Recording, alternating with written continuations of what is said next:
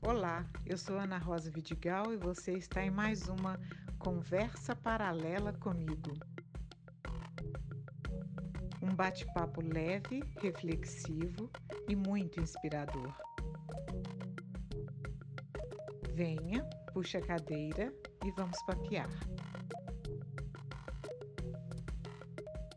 Conversa Paralela Comigo é um evento podcast. Você pode acompanhá-lo ao vivo toda segunda-feira às 18 horas. Para isso, você faça sua inscrição prévia pelo link da bio na página Conversa Paralela Comigo no Instagram e recebe o link de acesso por e-mail duas horas antes do evento. Além da certificação de participação, você tem o privilégio de interagir com o nosso convidado e os participantes pelo chat durante a conversa. Se você perdeu algum episódio ou quer ouvir aquele de que gostou mais, acesse a página Conversa Paralela comigo no Instagram e você terá acesso a todos os episódios de nosso podcast, de nosso evento podcast. Toda semana um episódio novo para você.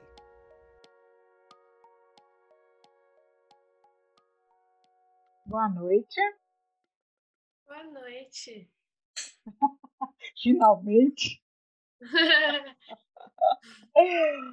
este é o episódio 52 do podcast Conversa Paralela comigo. E nosso tema de hoje, o que a montanha tem a nos dizer.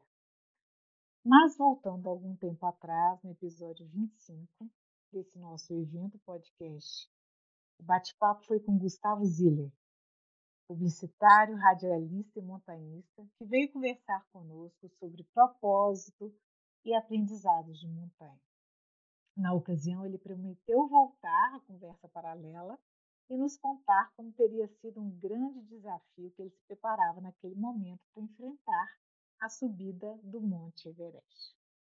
Surpreendentemente, ao acompanhar seus passos em cumes longínquos e nevados, pelas redes sociais, claro, me deparei com a presença sorridente, iluminada e não menos empenhada da Yaya. Ah, tão jovem, tão destemida. Projetos de vida. Pensei naquele instante, Yaya personifica em si a temática da nossa temporada como não convidá-la para um bate-papo conosco sobre essa experiência tão inusitada? Yaya é Yara. Yara Ziller tem 18 anos e, apesar da pouca idade, já vivenciou experiências únicas. Tornou-se recentemente montanhista e vai fazer parte da última temporada da série Sete Cumes no canal Off, junto com seu pai. Ela é também escaladora, maquiadora e estudante. Além da escola, também faz um curso de design que, junto com a maquiagem, permite desenvolver seu lado artístico. E neste episódio 52, portanto, quem está conosco é Yaya Ziller. Conversa paralela comigo, nosso bate-papo vai tratar do que a montanha tem a nos dizer. Diferentes formas de se percorrer o mesmo caminho e, sobretudo, a inspiração que sobra para levar adiante nossos próprios projetos na vida. Seja bem-vinda, Yara. Muito obrigada, obrigada pelo convite. Pois é, chegou a nossa vez de conversar. Chegou, sobre... eu estava ansiosa. e nesse dia chuvoso, né, algumas, é, alguns desafios apareceram aqui. Mas cá estamos. Então, vamos lá. Quem é Yara? Quem é Yara? Eu, eu sou Yara. eu. Nossa, essa é uma pergunta difícil, né? Nunca tinha parado assim. É, eu sou estudante, como eu falei, eu estou no terceiro ano do ensino médio, me preparando agora para o Enem. Hum. É, eu sou filha do meu pai e da minha mãe, que é o Gustavo Ziller e a Patrícia Brandão, duas pessoas incríveis, então eu acho que eu sou um pedacinho deles também, sabe? Tenho muita influência dos dois na minha vida. É... Eu sou maquiadora, eu adoro maquiagem, adoro inventar moda, transformar as coisas. E eu sou uma pessoa que eu gosto muito de experimentar. Eu entendi que eu não gosto de ficar presa em um mesmo lugar, eu não gosto de ter compromisso com uma coisa só. Eu gosto de expandir o máximo que eu consigo e experimentar o máximo de coisas possíveis que aparecem na minha vida. Oportunidades que surgem eu não deixo de agarrar. Ah, pois é. Então é nesse, nesse cenário da Yaya Zilha, que eu vou chamar de Yara, se ela deixar. claro que pode. Aparece a montanha. Aparece a montanha. Sim. A montanha foi uma coisa grande, né? E uma coisa nova. adorei, adorei. Nessa paisagem de Ayazila Riara, aqui para nós, aparece a montanha.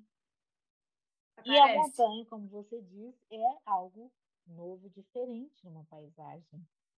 É. O que é uma montanha, Yara? A montanha ela é uma das coisas mais bonitas e incômodas que eu já passei na minha vida, sabe? Porque é, é exatamente isso, é um incômodo, é perrengue o tempo inteiro, você não tem descanso um segundo, você dorme pensando nas coisas, sabe? Você não descansa direito, mas ao mesmo tempo você se entrega, você vive, você, você se joga naquilo, sabe? Você já tá ali, você se joga. E é uma experiência, igual eu falei, uma experiência única, tenho certeza absoluta que as próximas montanhas que eu for, porque sim, eu vou voltar, não vão ser iguais a que eu vivi, e mesmo que eu voltasse na mesma montanha, eu tenho certeza que a experiência seria completamente diferente. Então, a montanha é tudo e mais um pouco. Muito bom. É, essa expectativa da montanha, eu queria saber de onde surge a montanha nesse momento da sua paisagem, como ela surge, como ela te convida e a expectativa antes de interagir com essa montanha. Se era aquilo que você realmente experimentou no momento que estava lá. Como que é a expectativa e como que é a realidade?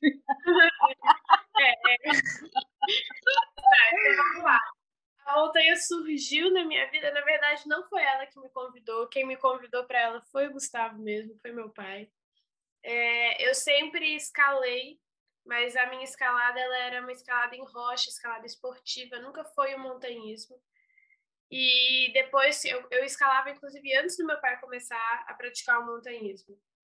E aí, depois que meu pai começou o projeto Sete Cumes, que a gente, que ele desenvolveu esse projeto, foi subindo e tudo mais, no final dos episódios, ele dedica uma montanha para cada pessoa. E sempre tem alguma relação, assim, são relações meio ocultas que normalmente as pessoas não sabem, mas que a pessoa que está sendo dedicada sabe. E a última montanha que ficou para ser é a Pirâmide Cartens, que é, é uma montanha na Oceania que tem escalada em rocha. Então, quando meu pai viu o projeto Sete Cumes assim, ele determinou lá no começo do projeto que aquela montanha ele dedicaria para mim. E aí, o passar do tempo, foi passando o tempo, né? Ele foi escalando, não sei o que. Quando ele voltou do Everest, eu acho que ele empolgou, porque ele falou: Vamos escalar comigo. Tipo assim, não vou só dedicar para você, vem comigo, vem também. E eu falei: Vamos, é claro que vamos. Essa oportunidade batendo na minha porta, eu vou deixar de ir. Claro que não. E aí a gente começou a treinar, começou a conversar, muito diálogo, porque é isso, né? Você não sabe o que esperar. A montanha é uma coisa muito nova para qualquer pessoa, inclusive para mim, assim, eu tinha antes da montanha, igual já passando um pouquinho para a próxima pergunta, antes da montanha, eu achava que por meu pai ser um montanhista, eu tinha uma relação muito próxima com a montanha, apesar de nunca ter ido para uma. Só que você, na hora que você chega lá, você percebe que não, entendeu? É muito diferente do que qualquer um pode imaginar. Mas aí foi assim, meu pai me chamou, a gente começou a treinar. É, o meu objetivo mesmo é a pirâmide Cartens, mas é, mês passado a gente... Mês passado? Nossa, agora eu tô um pouquinho perdida na data. Sei, eu também não sei, mas foi próximo. é, foi sim. próximo. Recentemente eu tive a oportunidade de ir para Bolívia para poder fazer um treinamento lá. Não era nem para ter escalado, na verdade. Lá eu fui só para ver como é que era como ia ser a minha reação em relação à altitude, porque eu nunca tinha estado em uma altitude muito alta. E aí a gente queria ver como é que o meu corpo ia reagir. Mas eu cheguei lá, eu tava bem, eu não tive nada, eu falei, vou tentar. E aí eu cheguei lá no cume, então assim, já valeu por tudo para mim. E antes de eu ir, eu tinha essa ideia de que eu sabia mais ou menos o que era, mas ao mesmo tempo eu também tinha consciência de que eu ia ver muita coisa que eu não não estava preparada, que não não, não ia saber como reagir, sabe? A primeira vez para as coisas é sempre meio assustadora, né? A primeira vez ela dá um pouquinho de medo. E aí é, eu comecei a conversar com meu pai, ele, tipo, tirava umas dúvidas que eu perguntava em relação a equipamento, a frio. Eu fiquei com muito medo do frio, eu tive medo do frio. E aí, é, com o passar do tempo, eu entendi que, de certa forma, não tem como a gente se preparar porque a gente não sabe pelo que, o que vem, sabe? A gente se prepara porque a gente sabe que vai acontecer. O que a gente não sabe se vai acontecer, não tem como a gente ficar imaginando. Então, eu recolhi esse meu pensamento, que é uma coisa meio difícil para mim, foi desafiador. Eu recolhi o meu pensamento, eu falei: você não vai imaginar nada. Você vai chegar lá e você vai ver como funciona.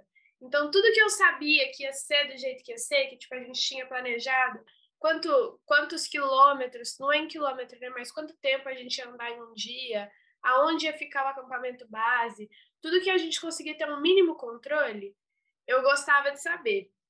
O que não tinha como contar, não tem como falar em palavras, o que é só viver, eu falei, não vou tentar imaginar.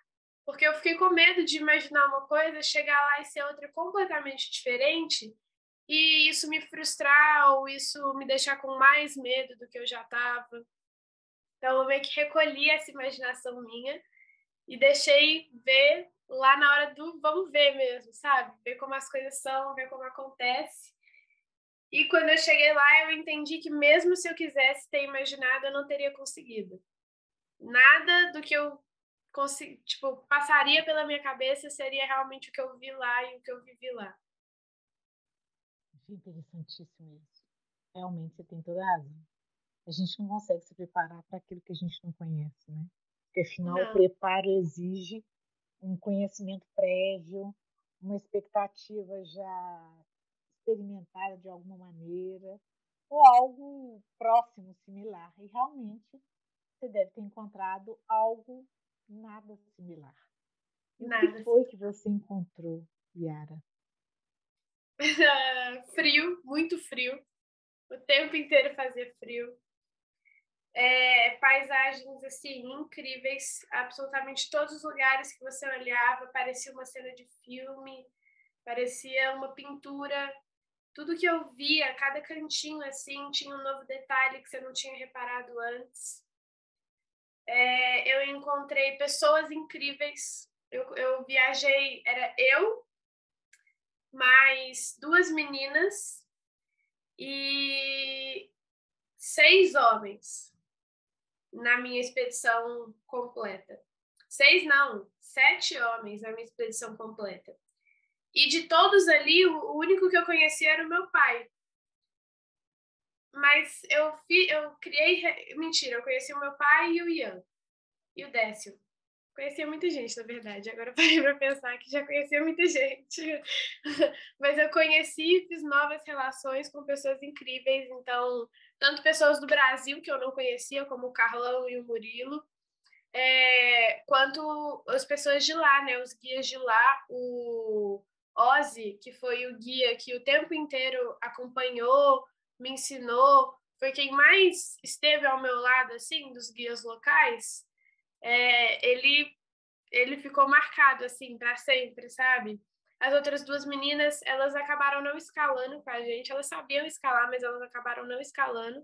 Elas estavam lá só para cozinha, elas que preparavam a comida e ficavam no campo base.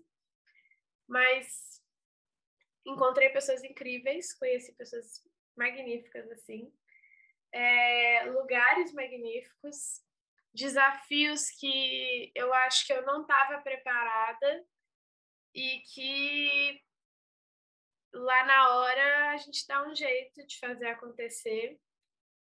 É... Você quer contar eu... um para nós? Um desafio que eu não estava preparada? É. A primeira montanha que subiu... Tem uma cena que eu vi você caindo, você escreve na legenda assim, se cair, não caia. Foi, aquilo foi um treinamento, eu não estava caindo não, eu me joguei mesmo. Ah, eu quero saber aquilo também era um o que é preciso saber. É, seria interessante a gente saber disso também, né? O que é preciso saber para escalar uma montanha? Porque você falou sobre esse conhecimento, como ele é importante o que precisa saber para escalar uma montanha? Acho que assim, o básico que você precisa saber para escalar uma montanha é que você não sabe de nada. Tipo, você não pode ir com essa ideia de que você vai estar preparado para aquilo, sabe? Você tem sempre que estar com a cabeça aberta e entender que vai ter alguma coisa nova que você vai aprender. Se você já aprendeu, você vai relembrar, você vai refazer, você vai reviver, vai ser diferente do que você já fez antes. Então, se fosse para falar assim, alguma coisa que você tem que ter para escalar a montanha, que você precisa de saber que você não sabe de nada. A partir daí, você vai descobrir muitas coisas. Mas de treinamento, eu acho que é difícil falar assim, sabe? Precisa de um preparo muito grande. É, antes de ir, o meu preparo ele já estava sendo extremamente intenso, assim, é, físico, tanto na escalada quanto de academia mesmo, sabe? É... E chegando lá, eu aprendi muitas outras coisas. Uma das coisas que eu não estava preparada era lidar com o gelo. A escalada em gelo é muito diferente, sabe? Manusear os equipamentos, principalmente com aquela luva gigante, isso é muito complicado. Ah, eu tinha a sorte ainda que meu pai estava lá. E meu pai é meio coruja, né? Não sei se vocês já perceberam, mas meu pai, ele é tipo, ele fica ali do lado, então qualquer coisa que eu não conseguia fazer, ele fazia para mim, sabe? De manusear com a luva e tudo mais. Mas é, lidar com o gelo, acho que foi uma das coisas mais impactantes, assim. Eu lembro que o meu primeiro, o meu primeiro treinamento em gelo, a gente foi em um lugar que a inclinação ela nem é, ela era inclinada assim, mas comparado ao que a gente subiu depois, ela não era nada. ela era só um morrinho assim, meio sei lá, uns 65 graus, assim, viradinho. E aí a gente foi. A gente foi, foi fazer o treinamento lá.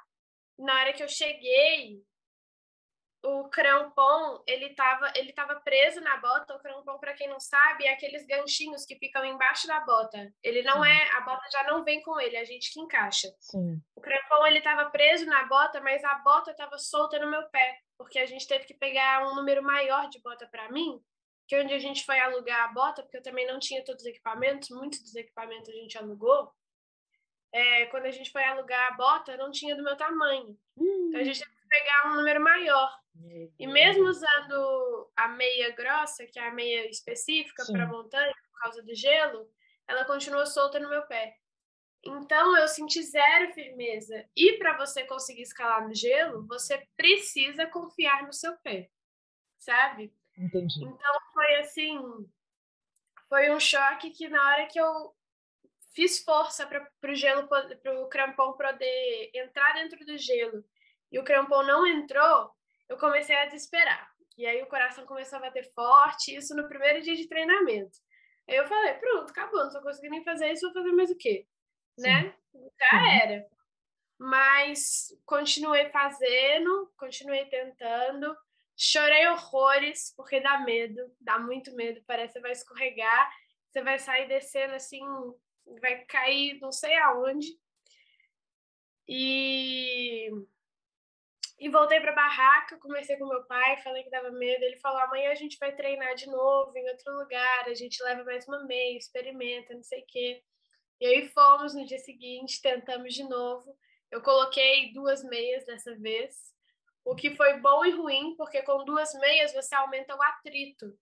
Então dá muita bolha no pé. Ah, sim, verdade. Mas é, foi o, o, jeito que eu encontrei para a bota não ficar solta e que funcionou, então eu tive muito mais confiança. Sim. E com essa confiança que eu ganhei por causa do equipamento, eu consegui fluir, consegui lidar com o gelo, entender como é que ele funcionava, entender que qualquer coisa que acontecesse ali ia ser culpa minha, sabe? É, tudo depende da forma como você coloca o pé. Então, era só prestar atenção, sabe? Não ia não ia acontecer, sei lá, uma coisa muito grande. Era só prestar atenção que eu ia conseguir fazer tudo. E aí eu fui tomando confiança. Mas mesmo assim dá medo. Posso imaginar? Dá... Eu aqui já estou com medo. Sempre dá medo. Eu fiquei imaginando uma situação dessa, realmente. É algo bem desafiador, né? E você está lidando com a altura, você está lidando com o incerto e, sobretudo, com a oportunidade do aprendizado permanente. E quando você fala, Yara, sobre um aprender, estar aberto para aprender o tempo todo, é, isso é algo que exige muito da gente. Quando a é. gente está num ambiente de aprendizado permanente, como foi essa, essa, essa grande experiência né, humanitária que nós vivemos com, com a pandemia, é, é tudo tão novo, é tudo tão diferente, e isso nos deixa desconfortáveis, né? Mas um, um grande trunfo que eu acredito que você usou e acredito que é um aprendizado também nosso e deve ser tomado como consciência, né, nesse sentido, é estar aberto. E quando a gente fala estar aberto, não é aquela coisa simples, né? Ah, esteja aberto para o que vier e tal. É um movimento profundo. É um movimento que você está é. inteiro naquilo. Você estar aberto é um movimento de inteireza do ser humano. Não é uma coisa simples, ao mesmo tempo exige todos os que você acione todas as suas habilidades, todas as suas competências para aquele ambiente de aprendizado constante, né? Que foi a experiência que você teve. É, eu acho que a vida é uma aprendizagem constante, né? Tipo, independente do ambiente onde você está. Mas lá, lá realmente, lá é, é diferente mesmo. E você já vai como foi a minha primeira vez, né, foi mais fácil para mim ir com a ideia de que eu, eu estava indo para aprender. Aprender tudo que eu podia aprender, tudo que quisessem me ensinar, eu estava aceitando. Mas na vida eu acho que isso vale, né? Todo uhum. mundo pode ensinar alguma coisa para todo mundo. Até Muito as pessoas bem. que a gente não gosta podem ensinar alguma coisa para gente. Sim, é verdade. E a gente pode contribuir também, né? E a gente pode contribuir também. Exatamente. E a montanha pode ensinar muita coisa para a gente também. Às vezes, relembrar. Assim, eu sempre conversei com meu pai, né, sobre a, sobre a montanha, depois que ele começou o projeto. E uma das coisas que ele fala muito, para quem aí já escutou alguma, algum podcast, já viu alguma coisa com ele, é que a montanha ensinou para ele o, o senso da coletividade. Sim. E aí eu acho que mesmo mesmo para mim, eu a minha pessoa, eu acho que eu já tenho esse senso um pouco mais ligado do que ele tinha antes. É, é diferente na hora do vamos ver, sabe? Porque eu, eu fui criada pelo meu pai, né? Então, todos esses ensinamentos que ele pega da montanha, ele tenta passar para a gente de alguma forma. E eu estudo em uma escola onde isso é uma coisa muito forte você entender que junto com o outro, você pode, você consegue mais do que sozinho. E, e, dependendo da situação, você realmente precisa do outro, né? Porque na montanha é, o que faz as pessoas aprenderem é a necessidade para poder conseguir passar por aquilo. Porque se você não entra não entra na, na vibe do ambiente, não se relaciona bem com as pessoas, provavelmente não vai dar certo sabe? Então, na montanha eu acho que é mais escancarado assim, porque é 100% questão de necessidade, sabe? Aqui no dia a dia, a gente tem a opção de negar o outro, de falar, não, não quero ajuda, obrigada.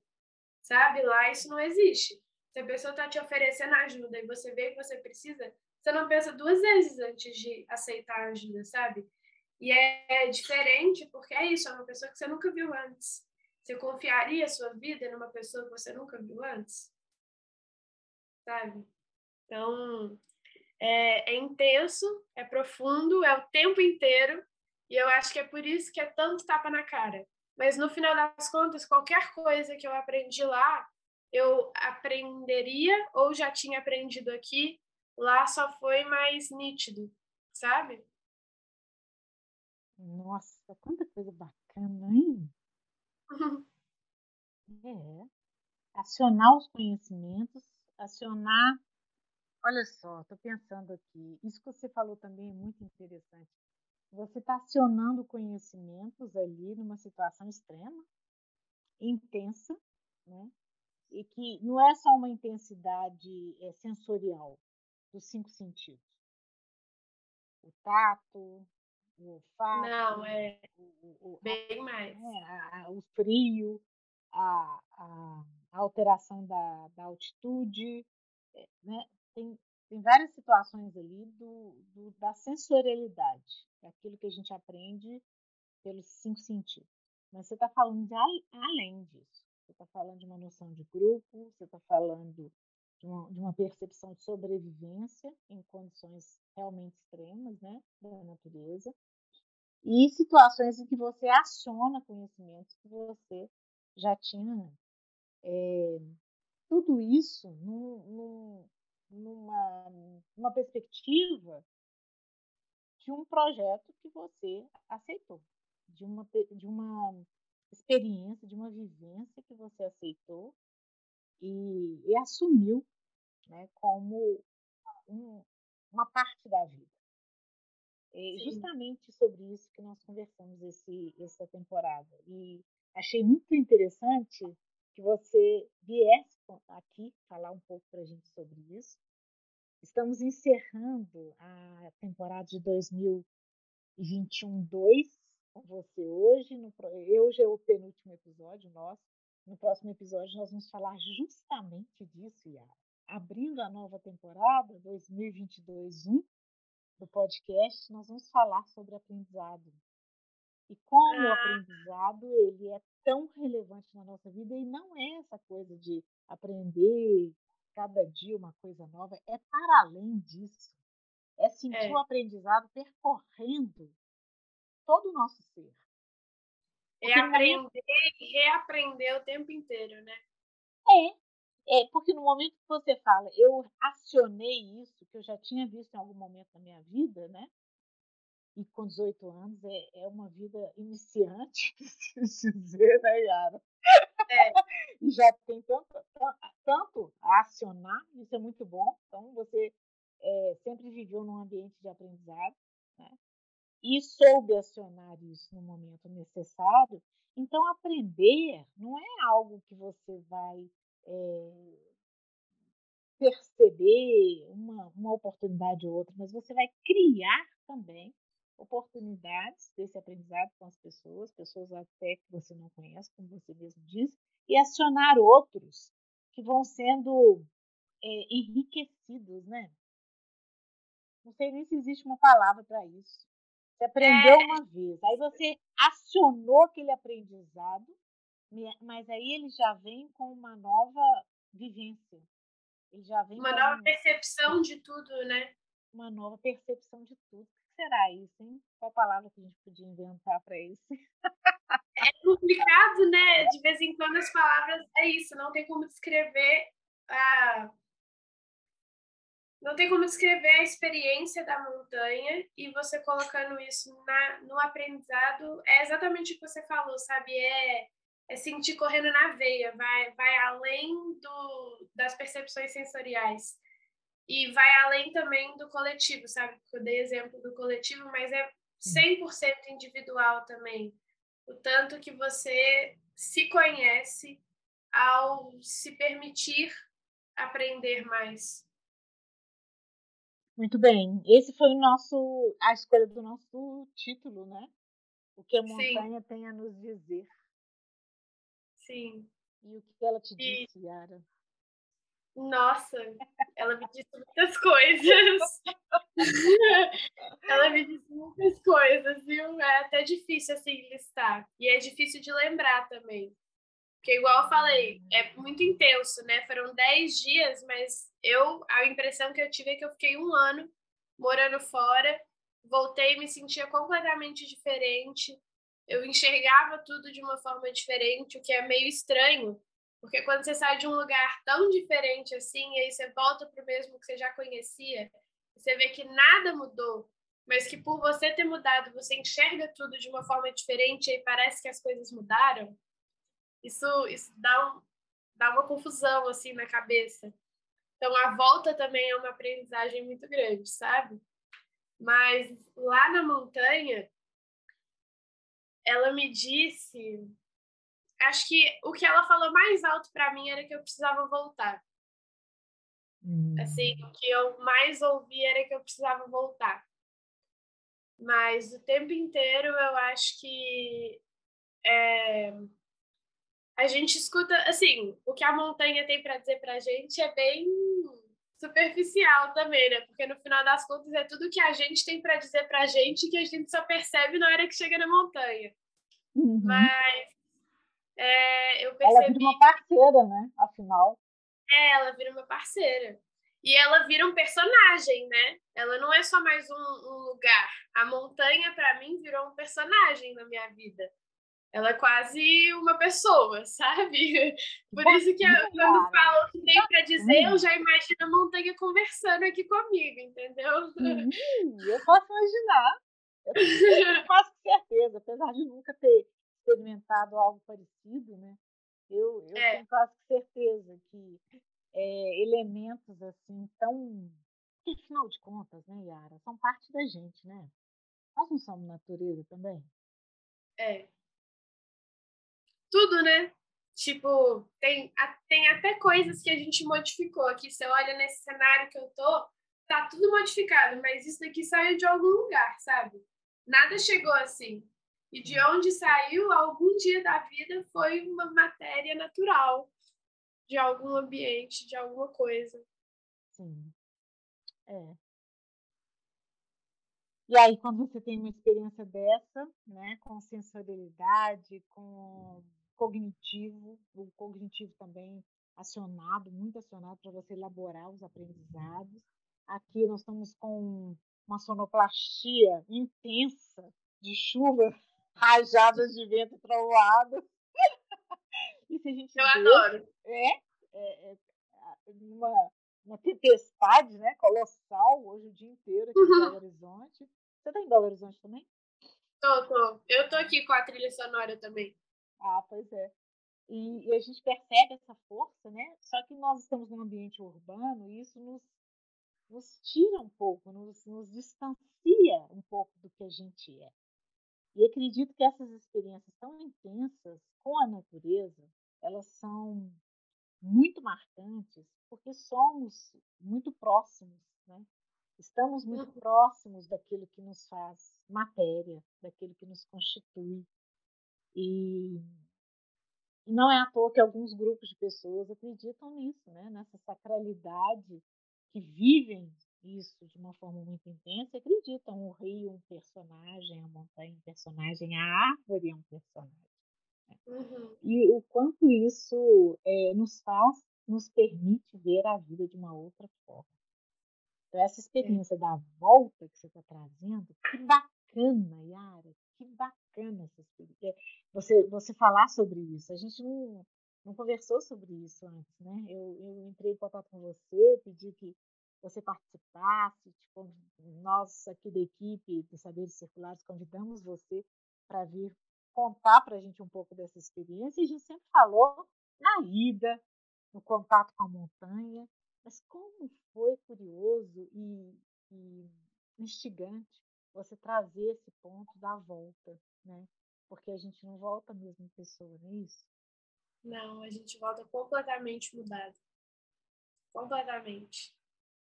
E o que isso pode acrescentar na sua perspectiva de projetos de vida, de novos projetos? O que a Yara hoje, após essa experiência, né, dessa conversa com a montanha, permite imaginar que essa continuidade, no sentido, eu não estou dizendo especificamente ou somente numa, numa perspectiva de um outro cume, né? Que você tem em mente, uhum. é isso? Sim, sim. Mas de uma. do ser, do ser Yara.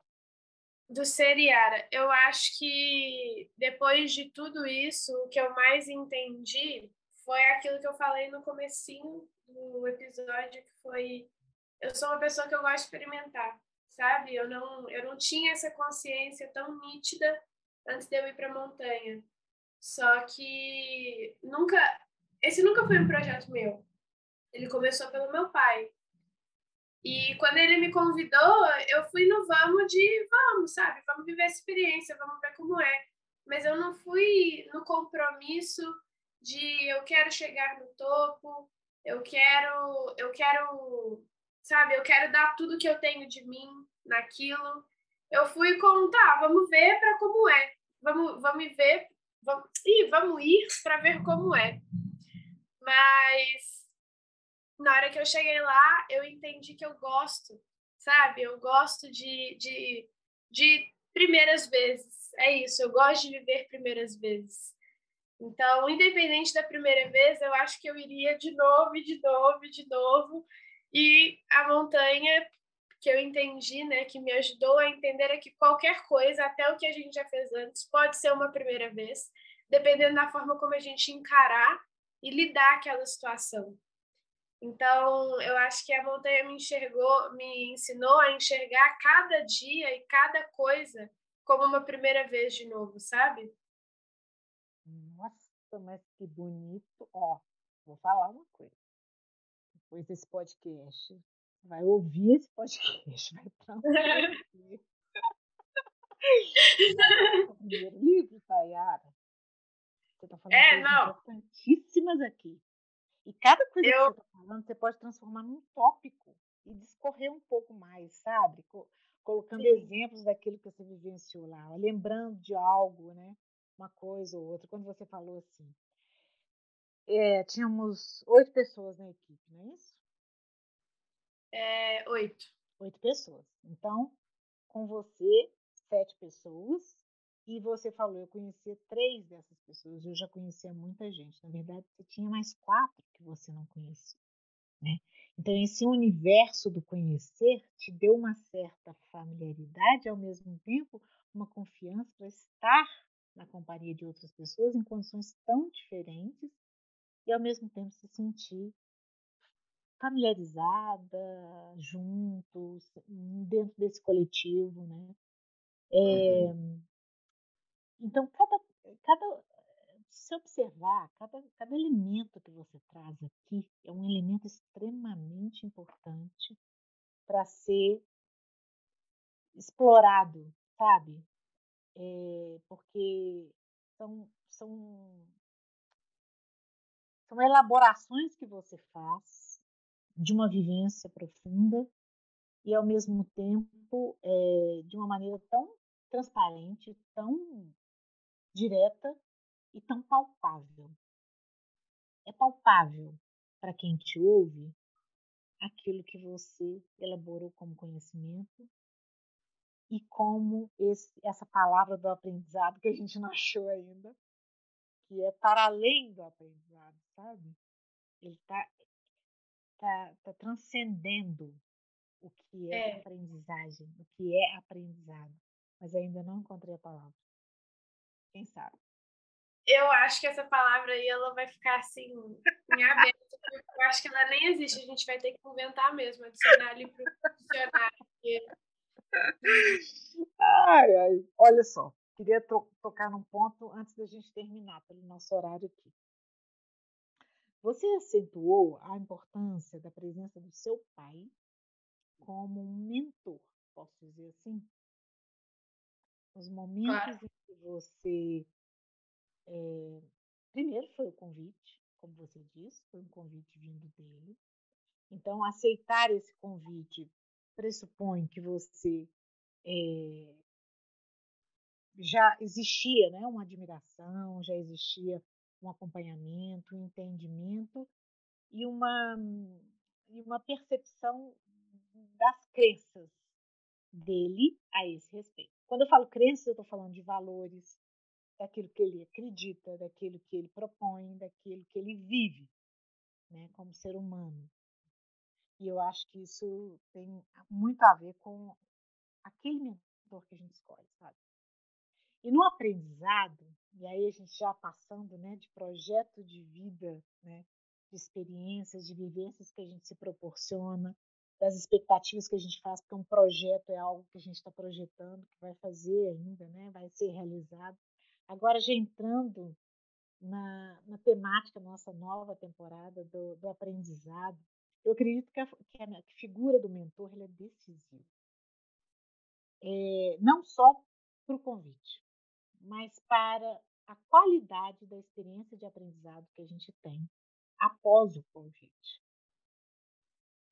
E eu queria que você falasse um pouquinho disso. Você mencionou sobre é, como ele é, te incentivava a experimentar, a tentar novamente, é, mas nesse sentido, lá na montanha, naquilo que ela te disse, né? Naquilo que ela, ela escolheu guardar para dizer para você.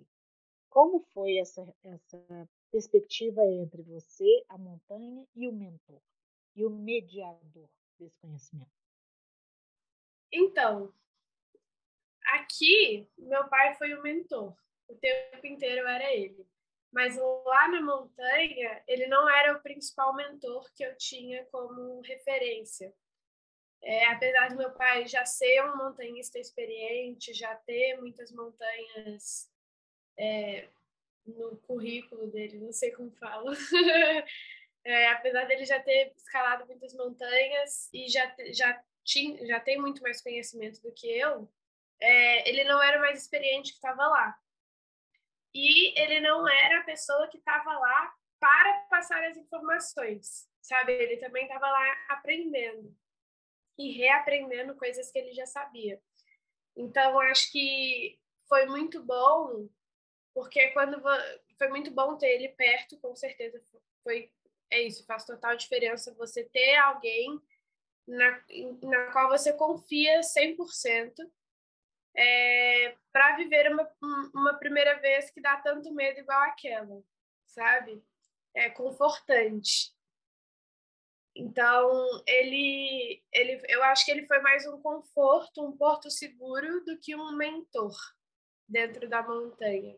Apesar de eu ter aprendido muito com ele também, mas não sei, acho que é porque com ele eu aprendo a minha vida inteira, né? Ele é meu pai, então eu, esse processo de aprender com ele já, já é mais automático. Contínuo, né? É contínuo. É?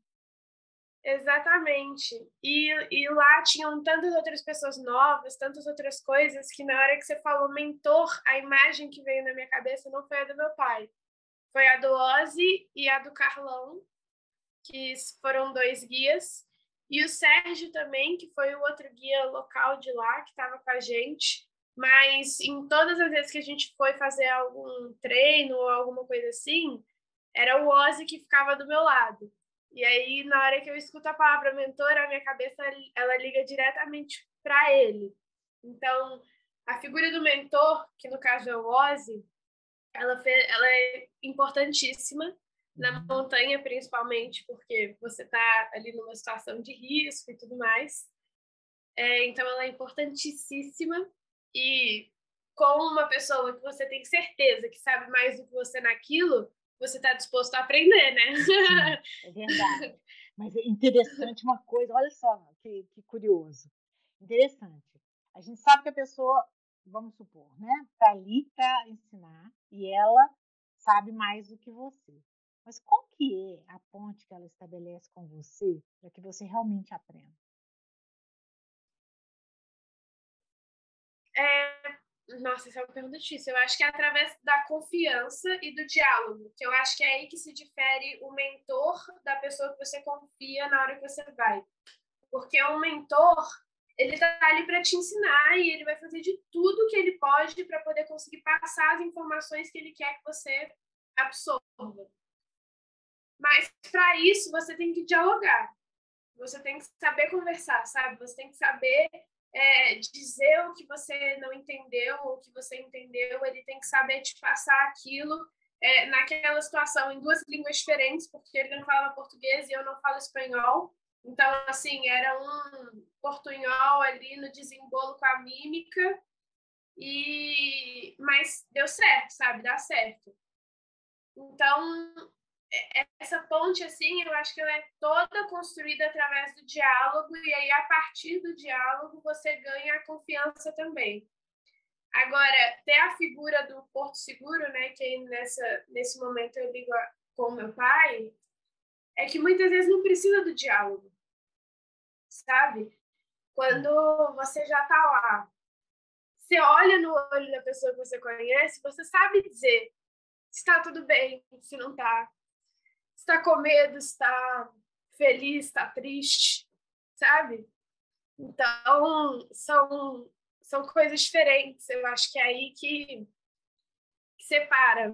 Um é, é completamente no diálogo, e através do diálogo vai o diálogo entre você, o mentor, a montanha, a montanha e o mentor, você e a montanha, a montanha e todo mundo, e o grupo inteiro, e aí tem o Porto Seguro ali, que é a hora que você tá, tipo, não tá aguentando mais, você olha para trás, aí você olha para pessoa e ela te olha com a mesma cara que você olhou para ela, sabe? isso é. Isso fez diferença para mim. Que bonito, Yara. Que bonito. Nossa. A ponte de comunicação, né? Quando é. há duas margens diferentes. E eu acredito muito que a ponte pode ser a terceira margem do rio. Esse é um conto de Guimarães Rosa que eu admiro muito e sempre falo sobre ele, porque vejo que a terceira margem do rio está muito próxima da gente, mas que nós precisamos construí-la. E essa construção é, é feita pela comunicação, pelo encontro, pelas possibilidades que a gente tem de se lançar, né? Que foi uma das uhum. primeiras coisas que você falou aqui hoje. Se lançar, se jogar porque você está ali, está completamente envolvida em tudo aquilo ali. Então, se lançar, se joga, mas ao mesmo tempo é, é parte né, dessa construção. É um se lançar, mas junto também com a confiança, com a segurança de que a gente não está sobre nada, a gente construiu uma ponte. Né? É. Ainda que o, é, a gente está se lançando, mas não é no nada, né? A gente tem uma garantia ali por trás. Sim. Não é. Não é Por quê? Também, né? Tem que ter um controle. É isso aí. Porque o propósito é voltar, né? Sempre. Sempre. Sempre. Genial. Ah, a, essa primeira experiência que eu tive agora na Bolívia, né, eu tive a oportunidade de escalar três cumes de uma vez. E aí, o primeiro cume, ele é como se fosse intermediário do segundo, que é o, ta, o Tarija, que foi o que eu consegui chegar no topo, que ele tem 5.350 metros, ele está a 5.350 metros. É, ele foi o primeiro cume. Só que na hora que você chega lá em cima, você tem a opção de descer mais 100 metros e subir, não, descer mais 50 metros e subir mais 100. E subir mais 150, eu acho. É, você desce 50 metros e sobe 150 para poder chegar em outro cume. Na hora que eu cheguei em cima do Tarija, depois de todo o perrengue que eu já tinha passado, eu falei: aqui, aqui é o meu limite, daqui eu volto para casa depois eu volto para cá e eu chego lá, mas daqui eu volto para casa. Você não me leva lá, não. E aí eu resolvi voltar. Muito bom. Muito bom. Interessantíssimo tudo isso que nós conversamos aqui. Você quer ainda trazer algum, algum ponto, algum aspecto, alguma fala sua para a gente finalizar? essa nossa ah, conversa sobre a montanha? Acho que sobre a montanha não, mas sobre primeiras vezes, assim, eu estive pensando muito sobre primeiras vezes esses dias e é, eu entrei num conflito muito grande, porque eu acho que a gente, o Brasil inteiro, o mundo inteiro, né, tá vivendo, o mundo inteiro tá vivendo uma primeira vez. Isso que a gente está passando agora, a pandemia, tá todo mundo vivendo pelo menos uma primeira vez ao mesmo tempo, sabe? E ao mesmo tempo, é isso, eu tenho 18 anos, no meio da pandemia, eu comecei a pandemia com 16, agora eu já tô com 18, e eu sinto que eu perdi muitas primeiras vezes. Então, acho que se eu pudesse passar alguma coisa aqui, é, é, é, é relacionado ao tempo tudo tem seu tempo, não, não apresse nem atrase. Quando for para acontecer, as coisas vão acontecendo. Você só não pode deixar de lado, sabe? Você não pode deixar que achar que vai acontecer do nada. É você que faz, é você que vai atrás. Mas se você vai atrás mesmo, em algum momento acontece, sabe? Então, a primeira vez ela é uma coisa sempre, ela é uma coisa o tempo inteiro e ela é uma coisa para a vida sabe? Não é porque você já chegou a um determinado ponto ou você já passou do ponto de viver aquilo que você não pode viver a primeira vez. Que bacana. Nossa. Parabéns, Yara. Obrigada. Pela sua trajetória. Essa é a primeira vez que você participa de um podcast? É. Fico feliz compartilhar essa primeira vez. Obrigada, eu fico feliz também. E a primeira vez para mim que eu ouço falar de experiências tão instigantes, tão interessantes, e, na verdade, elaborações da experiência de aprendizado que você teve, dos aprendizados que você teve. É plural. E é exatamente aquela palavra que estamos procurando, sobre a transcendência do aprender que você chegou lá. O Se alguém do... um dia descobrir essa palavra, gente, manda. Manda no Instagram, não sei, me acha. Um dia que você me encontrar na rua, você fala, Yara, a palavra é essa. Às Porque vezes, é, às vezes você nem vai encontrar, sabe por quê? É o come do aprendizado. Existe o aprendizado, mas existe o come do aprendizado, que é essa transcendência do aprendizado. É algo para além né? Porque se chegando é, cume, Eu não sei nem se é o cume, porque se você pensa no cume, você pensa em um, um limite físico, sabe? Um espaço, que o cume é o final. Não é o final, eu acho que é o, o para sempre. É, é isso que a gente está procurando, entendeu? É o além. É o além. É, é, a ideia do para o alto e além, entendeu? Exatamente. Para... Porque que você chega no cume, você tem toda a imensidão ainda, não é? Toda é. a imensidão de possibilidades. Você não está no final. Você está lá em cima, mas você não está. Não está, sabe? ainda tem, né? Muito além da, dessa, dessa, dessa, desse, dessa transcendência mesmo. Eu não acho outra palavra. Acho é. que tem a ver com uma travessia. E para além dessa travessia, um aprendizado que é relaborado e é experimentado e trazido de uma forma em que ele seja passível de novos aprendizados acrescentados a ele é, e de uma forma permanente contínua, como você falou muito bem. Yara, gostaria de agradecer muitíssimo a sua presença aqui conosco, agradecer a oportunidade dessa conversa tão rica, tão bacana, tão vigorosa que você trouxe para nós. É, Estou vendo aqui no chat, desejando sucesso na sua trajetória. É... E nas coisas bonitas que você falou aqui, que você vivenciou e que são o para além, né? Que todos nós vamos levar conosco depois desse bate-papo tão interessante, tão inspirador. Muito obrigada mais uma vez pela sua presença. Parabéns, Yara, sucesso. É isso aí. Obrigada a você, obrigada pelo papo, obrigada pelo convite.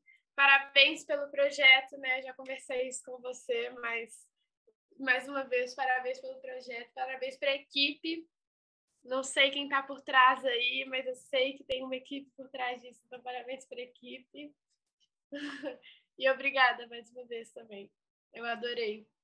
Muito obrigada, nós é que agradecemos. Essa equipe é uma equipe realmente valorosa que acredita na, na transformação pela educação, pela formação das pessoas e leva adiante né, essa possibilidade do aprendizado contínuo. Obrigada por fazer parte.